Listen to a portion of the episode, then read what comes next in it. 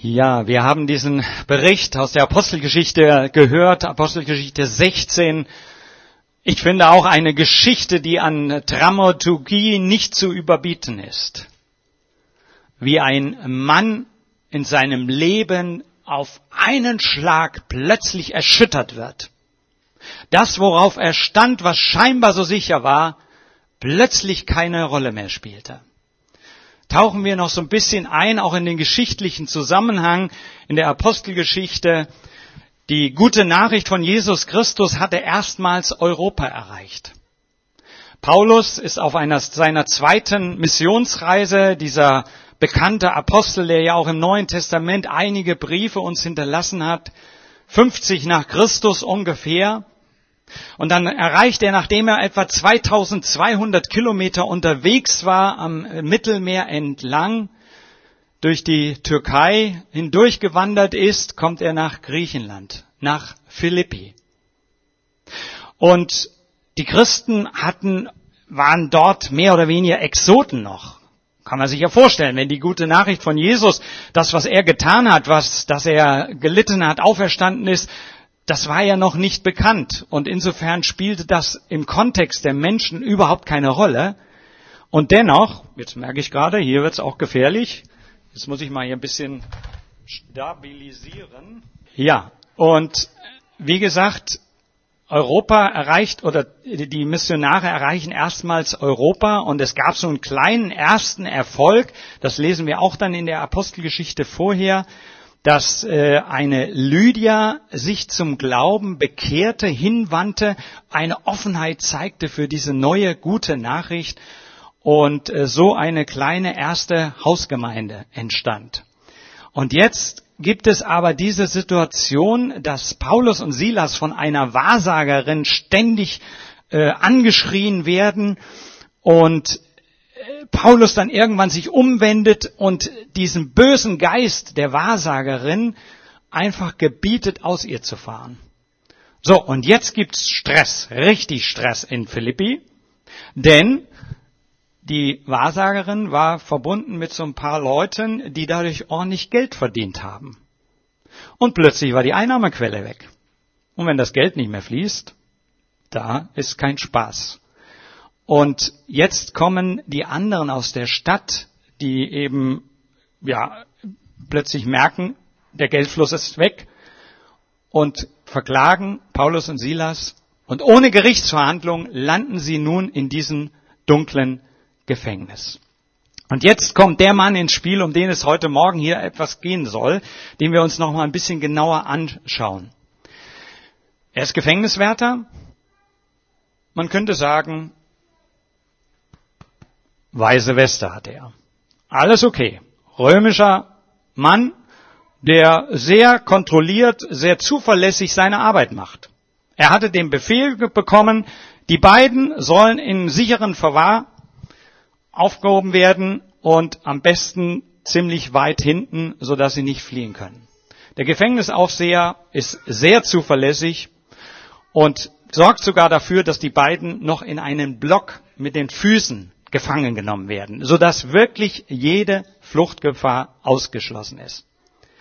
Er hat also, ja, eine weiße Weste, ganz im Gegensatz zu denen, die da sonst im Gefängnis sitzen. Miese Typen, Steuerhinterzieher, Mörder, solche, die andere umgebracht hatten, die bei Rot über die Ampel gefahren waren er hatte das eigentlich alles nicht in seinem Leben aufzuweisen. Er hatte eine saubere Weste.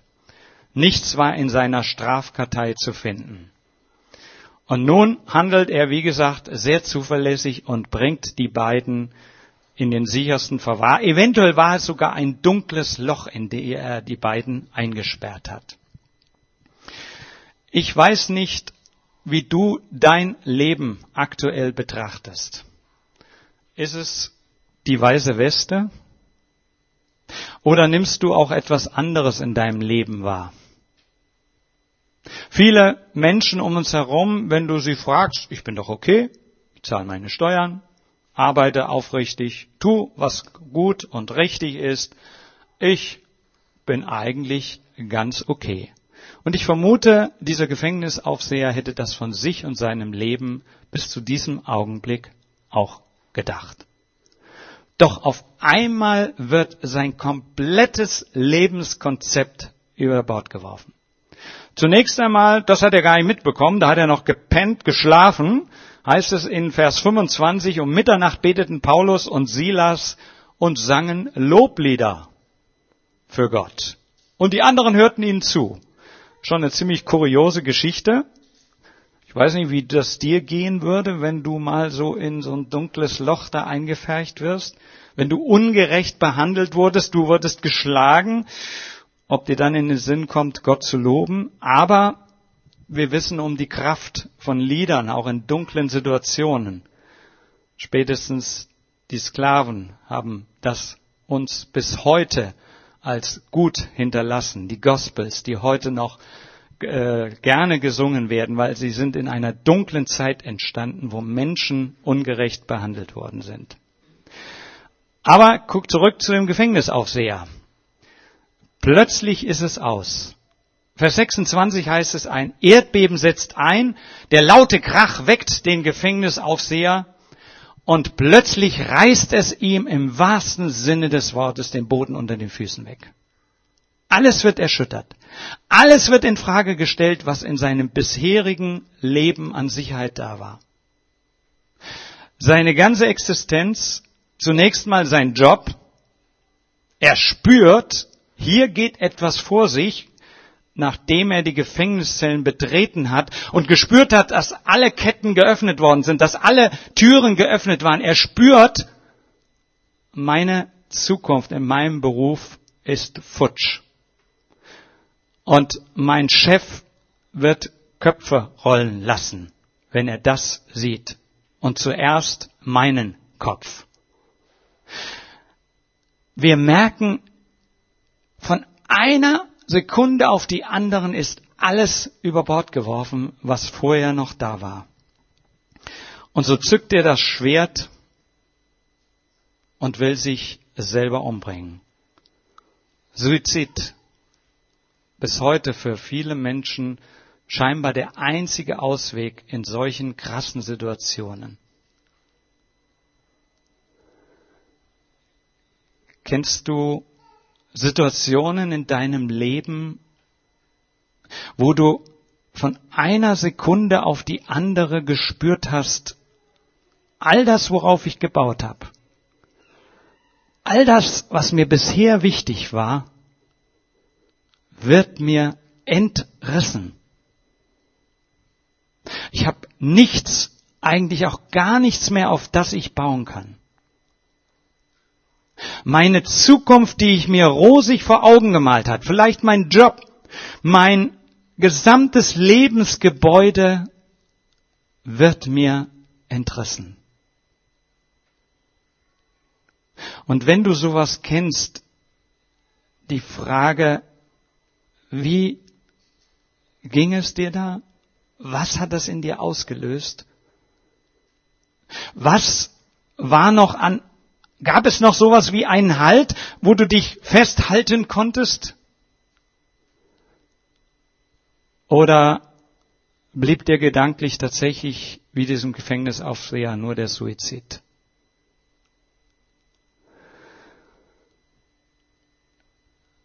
Manchmal sind solche Situationen auch hilfreich.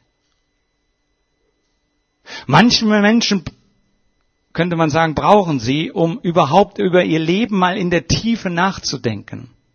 Ich wünsche sie keinen von uns hier im Raum. Und doch habe ich schon oft auch gehört, dass gerade solche Situationen dazu beigetragen haben, dass Menschen in der Tiefe ihres Lebens nochmal ihr ganzes Lebenskonzept überdacht haben und neu ausgerichtet haben. Nach deshalb ein zweiter Punkt, nachdem ich über den Punkt erschüttert gesprochen habe, wo das Leben dieses Mannes erschüttert wurde, ein zweites, zweiter Punkt erlöst. Denn das setzt jetzt im Verlauf dieser Geschichte ein. Denn genau in diesem Moment, als das Lebenskonzept entrissen war ihm, als nichts mehr ihn halten wollte und er sich umbringen wollte, kommt ein Mensch in seine Situation hinein, der ihn förmlich rettet, der zu, dazu beiträgt, dass er überlebt. Paulus ruft, halt, hör auf, wir sind alle da. Rettung in letzter Sekunde. Dieser Mann wird vor einem folgenschweren Fehler bewahrt. Und man muss sich das eigentlich jetzt nochmal vor Augen führen, was mit diesem Mann jetzt im Innersten passiert. Wie gesagt, ich ging davon oder gehe davon aus, dass er sich vorher als durchaus normalen Bürger betrachtet hat. Und irgendwo scheint in seinem Innersten auf einmal etwas aufzuspalten, dass er spürt im Angesicht dieses Geschehens, da gibt es in mir etwas, was erlöst werden muss, was gerettet werden muss, was zum Frieden geführt werden muss. In mir ist offensichtlich etwas was schuldig ist, was vor Gott keinen Bestand hat. Er spürt auf einmal, dass Gutes vom Bösen getrennt wird in ihm. Und dieser Mann begreift, dass nicht die Sesshaften, ah, der, die, sehr gut, danke Matthias. Das sind die Statiker unter uns hier, die was von Statik verstehen. Gut, Dankeschön. Das wird halten. Jetzt kann ich, glaube ich, noch zwei Tonnen da drauf packen, oder? Oder wie viel hast du ausgerechnet? Also, dieser Mann spürt auf einmal, es geht nicht um die Sesshaften hier, um die Bösen, die Lügner, die Mörder, die hier aus Grund sitzen, sondern es geht um mich, um das, was in mir nicht okay ist. Er spürt im Angesicht dessen, was der allmächtige Gott in diesem Augenblick in seinem Leben auslöst, er spürt, dass da eine Macht ist im Himmel und auf Erden, der Boden aufrütteln kann, der menschliches Leben von heute auf morgen beenden kann. Er spürt mitten in dieser Situation, es geht um mich. Und ich bin diesem Gott eigentlich hilflos ausgeliefert, wenn ich ihm jetzt so begegnen müsste. Und deshalb brauche ich Rettung. Deshalb brauche ich etwas, was mich vor diesem Gott überleben lässt. Und deshalb diese Frage, was muss ich tun, dass ich gerettet werde? Letzte Sonntag haben wir das Pfingstgeschehen nachvollzogen. Da geschahen einige Wunder dort in Jerusalem draußen. Und genau das Gleiche fragten die Menschen schon einmal. Was müssen wir tun, damit wir gerettet werden? Genau die gleiche Frage. Nicht, was sollen die Gauner da tun, was sollen die anderen tun bei diesem Gefängnisaufseher, was sollen die tun, die zu, aus richtigem, echten Grund hier sitzen, sondern was muss ich tun? Er begreift, es geht nicht um all die anderen Bösen, die mir was angetan haben oder die überhaupt ungerecht auf dieser Erde leben. Es geht um mich. Und er begreift, dass dieser Gott persönlich zu ihm redet. Und ich hoffe, dass Gott heute Morgen auch zu dir sehr persönlich redet. Ich kenne deine einzelne Situation nicht. Gott ist ein Gott, der sehr individuell zu uns spricht. Am Dienstag hatten wir einen Infoabend über das Taufseminar und da haben wir das auch nochmal so miteinander uns angeschaut, wie Gott persönlich zu uns redet. Und ich hoffe, ich darf das jetzt so erwähnen. Eine Person sagte, entweder ganz oder gar nicht. Eine andere Person sagte, ja, als ich gesehen habe, was in der Biologie, in den einzelnen Zellen abgeht, welche Prozesse da mit den Eiweißen äh, laufen, da, da, da hatte ich irgendwie das Gefühl, da muss es doch jemanden geben, der das Ganze gemacht hat und geordnet hat. Und ich kann mich noch gut erinnern, als ich 14 Jahre alt war, wie Gott persönlich zu mir gesprochen hat. Klaus, entscheide dich. Entscheide dich für ein Leben mit Jesus und das wird eine Konsequenz für dich, dein Leben und sogar für die Ewigkeit haben. So redet Gott sehr persönlich. Du kannst in deinem Leben vor vielen Instanzen bestehen. Vielleicht vor Gerichtsinstanzen und so weiter. Aber was ist, wenn Gott dir wirklich diesen Boden unter den Füßen wegreißt? Und du vor dem allmächtigen Gott persönlich stehst? Kannst du dann bestehen? Hast du dann noch eine weiße Weste, die dich rettet? Was muss ich tun, dass ich gerettet werde? Und genau diese Frage ist es, die nun dazu führt, dass das Ganze zu einer Lösung geführt wird, zur Erlösung geführt wird, dass dieser Mann Frieden bekommt, innere Ruhe und einen neuen Halt bekommt. Und er bekommt diese Antwort, glaube an den Herrn Jesus, dann wirst du gerettet werden und mit dir deine ganze Hausgemeinschaft. Also, eigentlich ganz easy, oder? Ganz einfach, banale Antwort. Glaube an den Herrn Jesus, dann wirst du gerettet und deine ganze Hausgemeinschaft mit dir. Klingt vielleicht dir viel zu einfach. Aber es ist so einfach. Vertraue dich und deine Zukunft der Auferstehungskraft von Jesus an. Jesus Christus ist von den Toten auferstanden. Und wenn du an ihn glaubst, dann verbündest du dich mit dieser Energie, mit dieser Kraft. Und sie wird in dir schon hier auf dieser Erde wirken und erst recht, wenn du eines Tages sterben musst. Man könnte sagen, es kommt zu einer kraftvollen Fusion, einer Verbindung und äh, ich liebe es ja manchmal so naturwissenschaftliche Beispiele zu haben und ich weiß nicht, ob dir bewusst ist, was in der Sonne abgeht. Die Fusion von Wasserstoff zu Helium. Das ist ja ein Prozess, der in der Sonne ständig permanent abläuft, dass dort eine Kernfusion ist, wo Wasserstoffatome eben bei Millionen Grad Hitze verschmelzen, dann zu Helium. Und wenn man ein Kilogramm Wasserstoff, wenn das fusioniert wird, das ist so viel Energie, die da freigesetzt wird, als wenn man 10.000 Tonnen Steinkohle verbrennt. Das heißt, es ist ein, ein Kilo hat ungefähr die Kraft von 10 Millionen, also die 10 Millionenfache Energie, die dort in der Sonne von einem Kilogramm freigesetzt wird, als wenn du ein Kilogramm Steinkohle verbrennst. Wahnsinn. Und ich finde, das ist ein gutes Beispiel, dass Gottes Kraft, wenn die reinkommt in unser Leben, dann hat das eine vielfache Kraft von dem, was wir bisher erlebt haben. Glaube an ihn, dann wirst du gerettet werden und mit dir deine Hausgemeinschaft. Und dann heißt es, und sie verkündeten ihm und allen anderen im Haus das Wort des Herrn. Das meint das Evangelium. Sie haben sich Zeit genommen, mitten in der Nacht Gottesdienst zu feiern. Mitten in der Nacht haben sie darüber geredet, was dort alles passiert ist.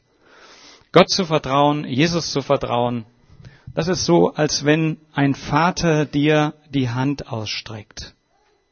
Als wenn ein Vater an der anderen Seite einer Felsspalte steht.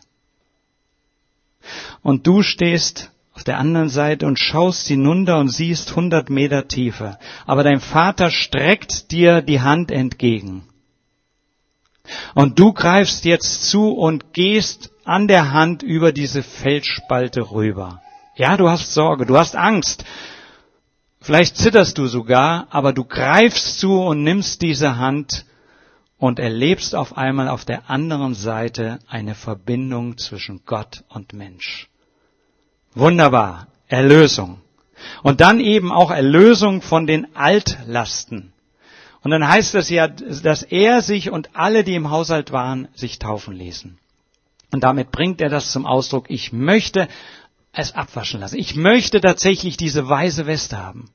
Ich möchte rein werden, nicht äußerlich, dem äußeren Anschein nach, sondern von innen heraus möchte ich rein werden und ich möchte auf Gottes Handeln in meinem Leben antworten und Ja sagen. Ich möchte, dass der ganze Mist in meinem Leben, in meiner Vergangenheit abgewaschen wird, dass er weg ist und dass er vor Gott keine Gültigkeit mehr hat.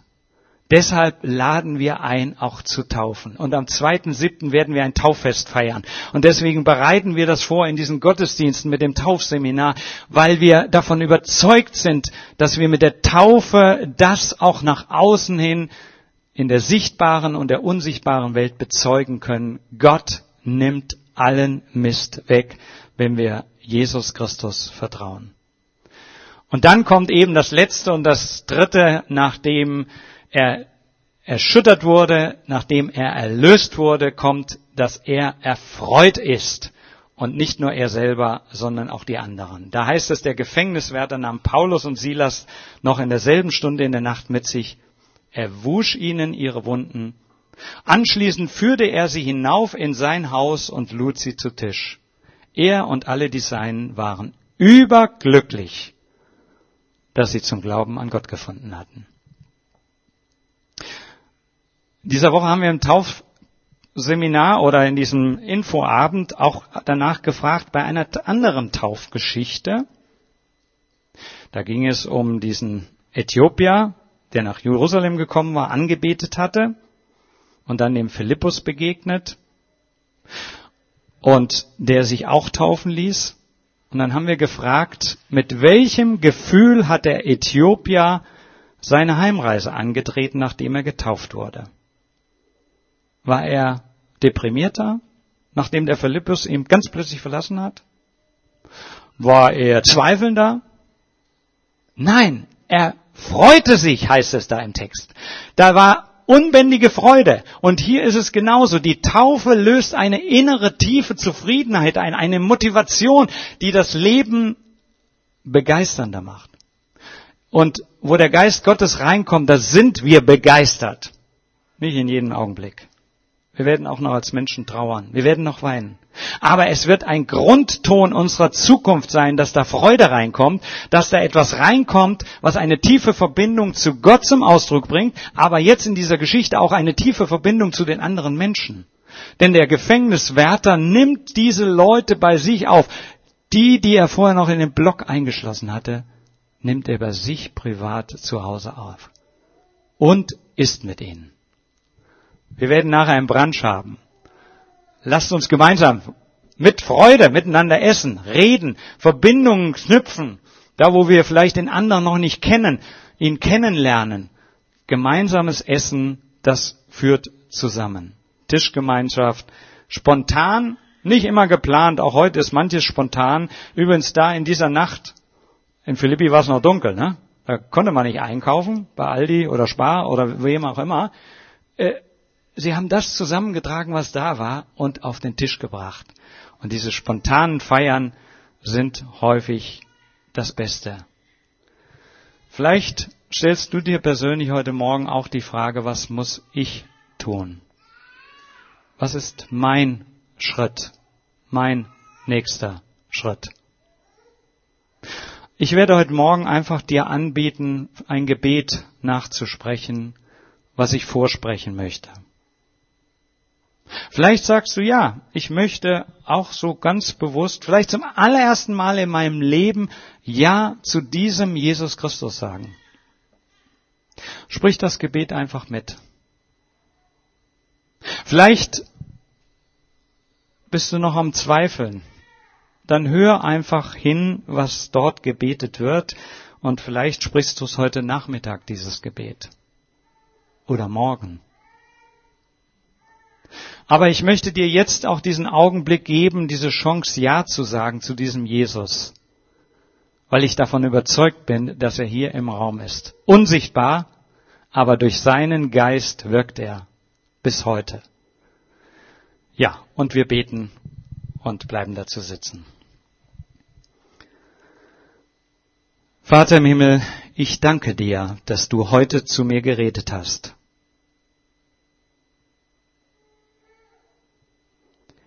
Mir ist klar geworden, dass ich mein Leben bisher selbst bestimmt habe und dadurch von dir getrennt bin. Bitte vergib mir meine Schuld.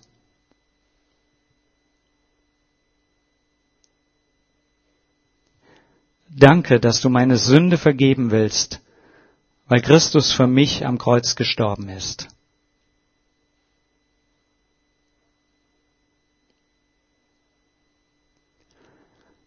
Herr Jesus Christus, du hast gesagt, wer zu mir kommt, den stoße ich nicht hinaus. Und deshalb komme ich zu dir mit all meiner Sehnsucht nach Frieden. Mit meiner Sehnsucht nach Geborgenheit und Wahrheit nach einer weißen Weste.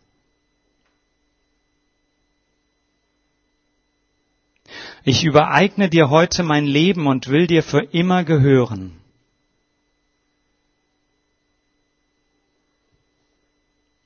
Danke, dass du mich angenommen hast, so wie es dein Wort sagt.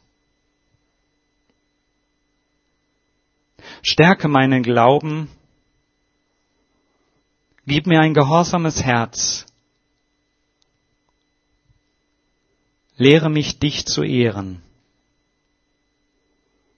Danke, dass ich dir für immer gehöre. Amen. Wenn du so ein Gebet aus tiefer Überzeugung sprichst, dann öffnet sich der Himmel für dich. Dann bist du mit Gott verbunden, nicht nur heute, sondern morgen und in alle Ewigkeit. Und dann werden weitere Schritte folgen. Dann wirst du diese Sehnsucht haben, das auch mit anderen zu teilen, was du gesprochen hast. Dann wirst du die Sehnsucht haben, Gemeinschaft zu haben. Du wirst die Sehnsucht haben, in der Bibel zu lesen, dich taufen zu lassen, um das auch anderen mitzuteilen. Und ich lade dich dann herzlich ein, auch, ja, das weiterzugeben und mit deinen engsten Freunden, aber auch in einer Gemeinschaft von Christen zu teilen.